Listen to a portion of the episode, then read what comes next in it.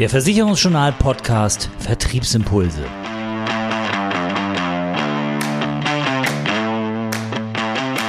Unser Thema heute im Podcast Servicegebühren. Super Idee, aber funktioniert das wirklich?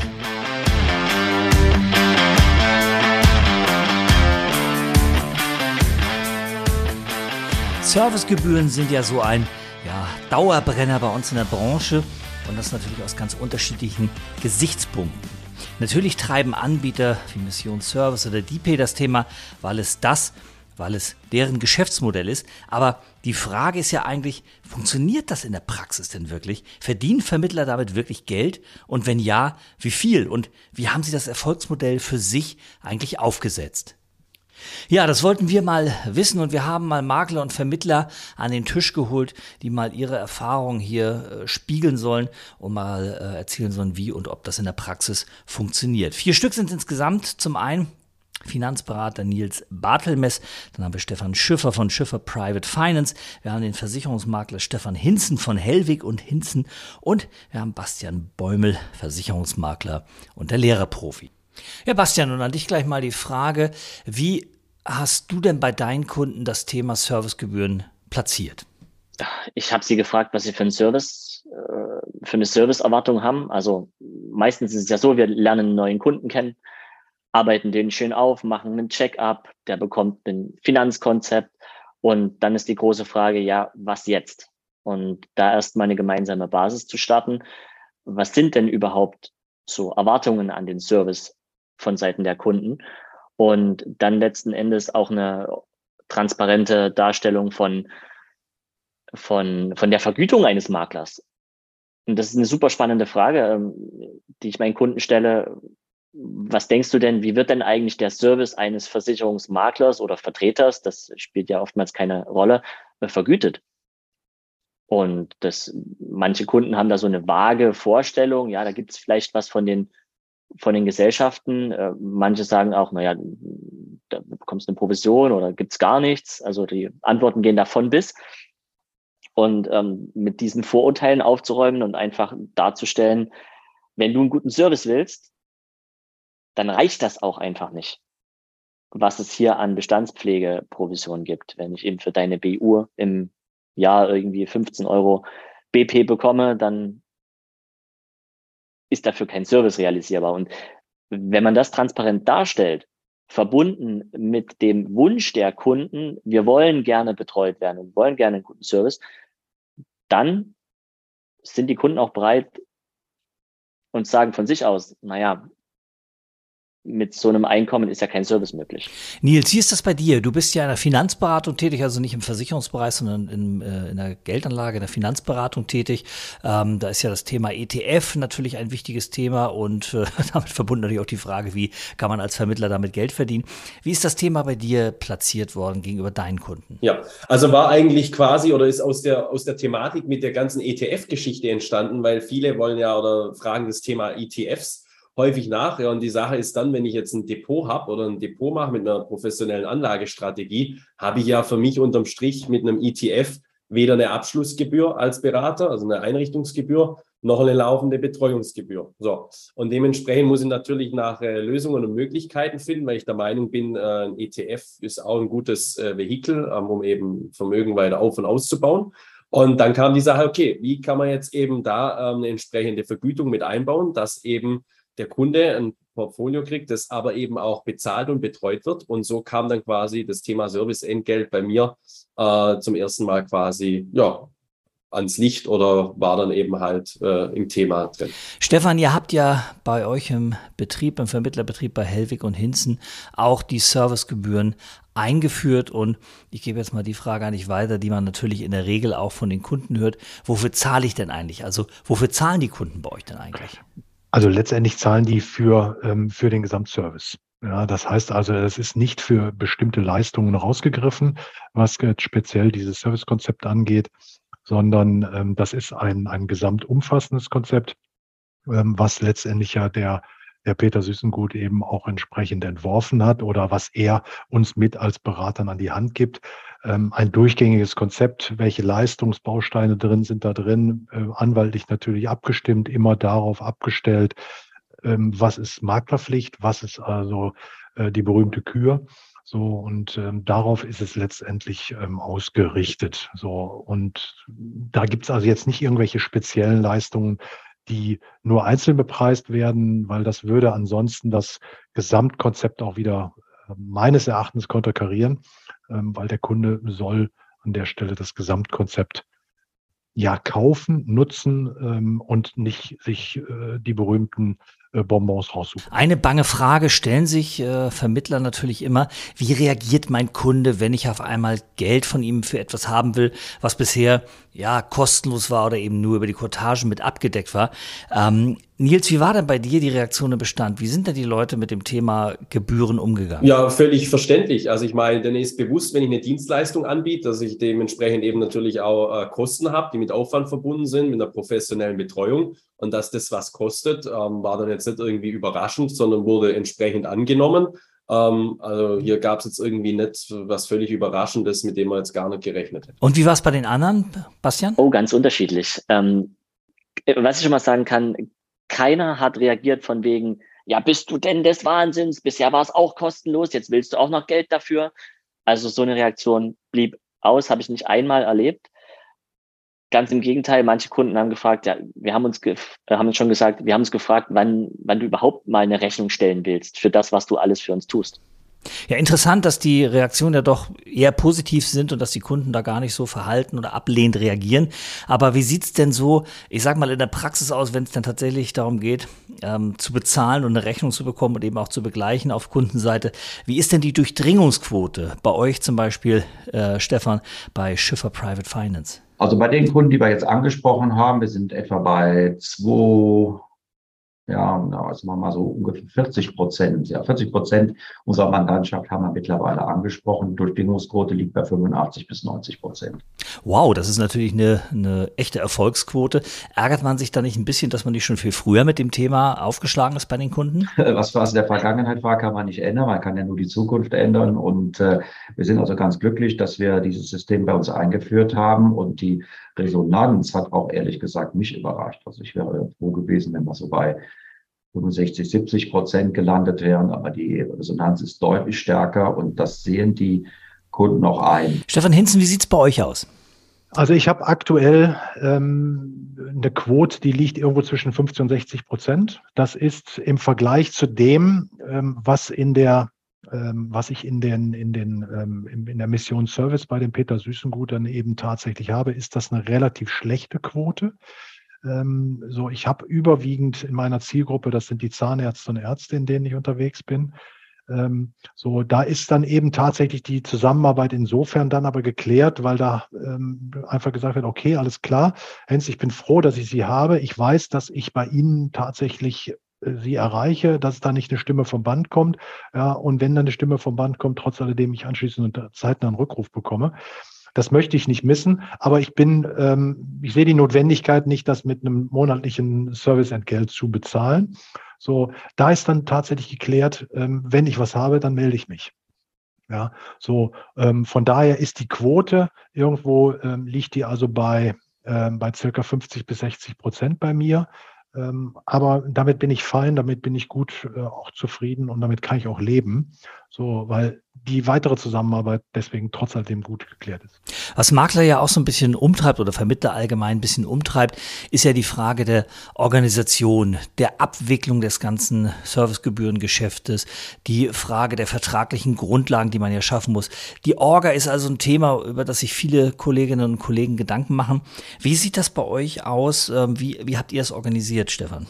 Ja, also wir sind sehr, sehr äh, äh, schmal organisatorisch aufgestellt. Also in unserem Unternehmen, das bin ich und zwei äh, Damen, die äh, im Prinzip das Backoffice regeln. Wir arbeiten mit einem Abrechnungsdienstleister, das heißt, äh, äh, das ist die Firma Finvoice, die also im Prinzip ähm, die ganze Rechnungserstellung für uns übernimmt. Das ist, wir legen einmal die äh, Kundenstämme an und äh, dann die Beginne der einzelnen Verträge und dementsprechend zieht äh, Finvoice eben monatlich die entsprechenden äh, Beträge ein, überweist einmal im Jahr. Das heißt, das läuft vollautomatisch im Hintergrund. Ohnehin kann man das, glaube ich, auch nur dann machen, wenn man auch ein sehr digital affiner äh, Versicherungsmakler ist. ähm, indem man auch einem Kunden mal einen QR-Code schicken kann, ein Kunde auch mal auf einer App unterschreibt oder auf, äh, mit, mit InSign oder DocuSign.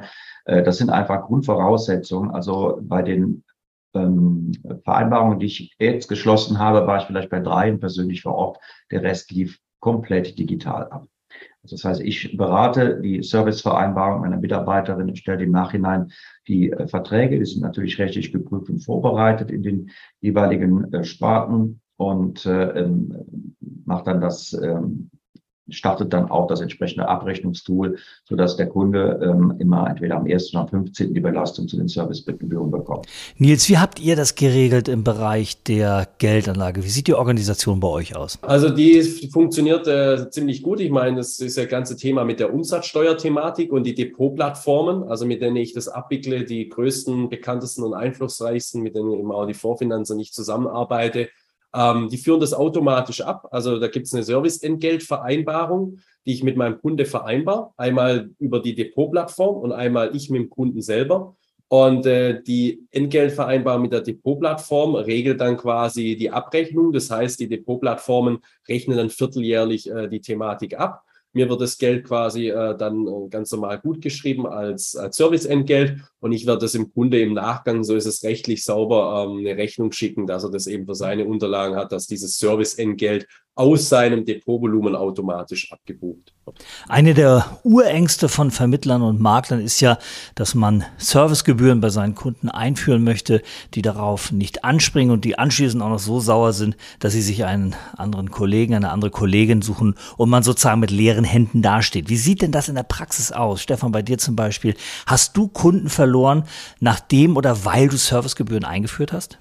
Ja, es gibt einen, der ist gegangen. Das war aber ein ganz kleiner Handwerksbetrieb mit schon etwas in die Jahre gekommenen Inhabern. Ja, das, das hat es gegeben. Bei den anderen äh, ist es so, wir haben ein paar gehabt, die haben gesagt, na ja, ähm, wir nehmen erstmal das Basismodell. Ähm, es ist dann entsprechend kommuniziert, für welche Leistungen wir kein Entgelt entnehmen, äh, äh, berechnen und für welche Leistungen der man dann zu uns kommen kann und dann eben gegen Stundenhonorar äh, eine Leistung bekommt. Das waren am Anfang etwas mehr, dann äh, kamen wieder die ersten Leistungsfälle oder aber auch Fragen auf uns zu. Wir haben dann nochmal an das Gespräch erinnert und ich sag mal, von den, ja, vielleicht äh, eine Handvoll, zwei Hände voll Leuten, die dann gesagt haben, wir fangen mit Basis an, sind über die Hälfte mittlerweile in unser Komfort oder unser Premium-Paket gewechselt, weil sie es dann doch gemerkt haben, dass es für sie vorteilhafter ist, mit einer regelmäßigen Fee diese Services immer abrufbereit zu haben. Und Stefan, wir haben ja schon vorher gesprochen bei Hellwig und Hinzen, da gab es auch keine Massenflucht, nachdem die Servicegebühren auf dem Tisch waren, oder? Ähm, also bei allen Gesprächen, ich habe circa 60 Gespräche geführt, ähm, so bei allen Gesprächen, die ich geführt habe, ich habe einen einzigen Kunden, der tatsächlich anschließend gesagt hat, okay, Hinzen, ich glaube, dann trennen sich unsere Wege hier. Dann habe ich gesagt, okay, alles klar. Ähm, ich habe ja anfangs gesagt, wir klären unsere bisherige und vor allem auch die zukünftige Zusammenarbeit. Also von daher ist das an der Stelle tatsächlich ein Weg ähm, und ein Ergebnis. So, ähm, das ist jetzt in dem Falle vielleicht nicht ganz schön, ja, so auch vielleicht finanziell nicht so schön, ähm, aber am Ende des Tages ist die Art der Zusammenarbeit geklärt.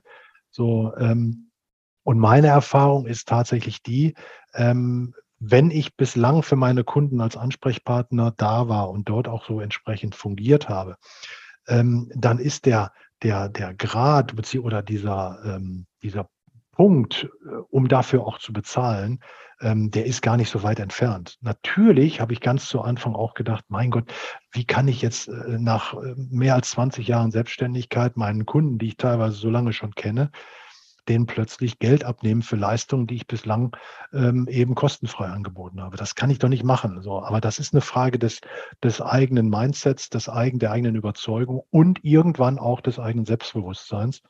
So, ähm, und die ähm, Empfehlung, die hab, hat der Peter uns gegeben und ich kann sie auch immer nur so bestätigen und weitergeben, ähm, mit, dem, mit dem liebsten oder den liebsten Kunden anzufangen, die einem Fehler verzeihen, ja, die einem vielleicht auch eine Argumentation ähm, nicht darauf achten, ob die jetzt komplett schlüssig ist, damit anzufangen, das ist das Beste überhaupt und das funktioniert dann immer noch sehr, sehr gut. So ein bisschen ist natürlich immer die Frage eines jeden Maklers, eines jeden Vermittlers, ist dieses Thema eigentlich ein Thema für mich? Kann ich mit meinen Kunden, so wie ich sie mir aufgebaut habe im Stamm, kann ich mit diesen Kunden Servicevereinbarungen treffen? Kann ich dort Servicegebühren äh, in Rechnung stellen?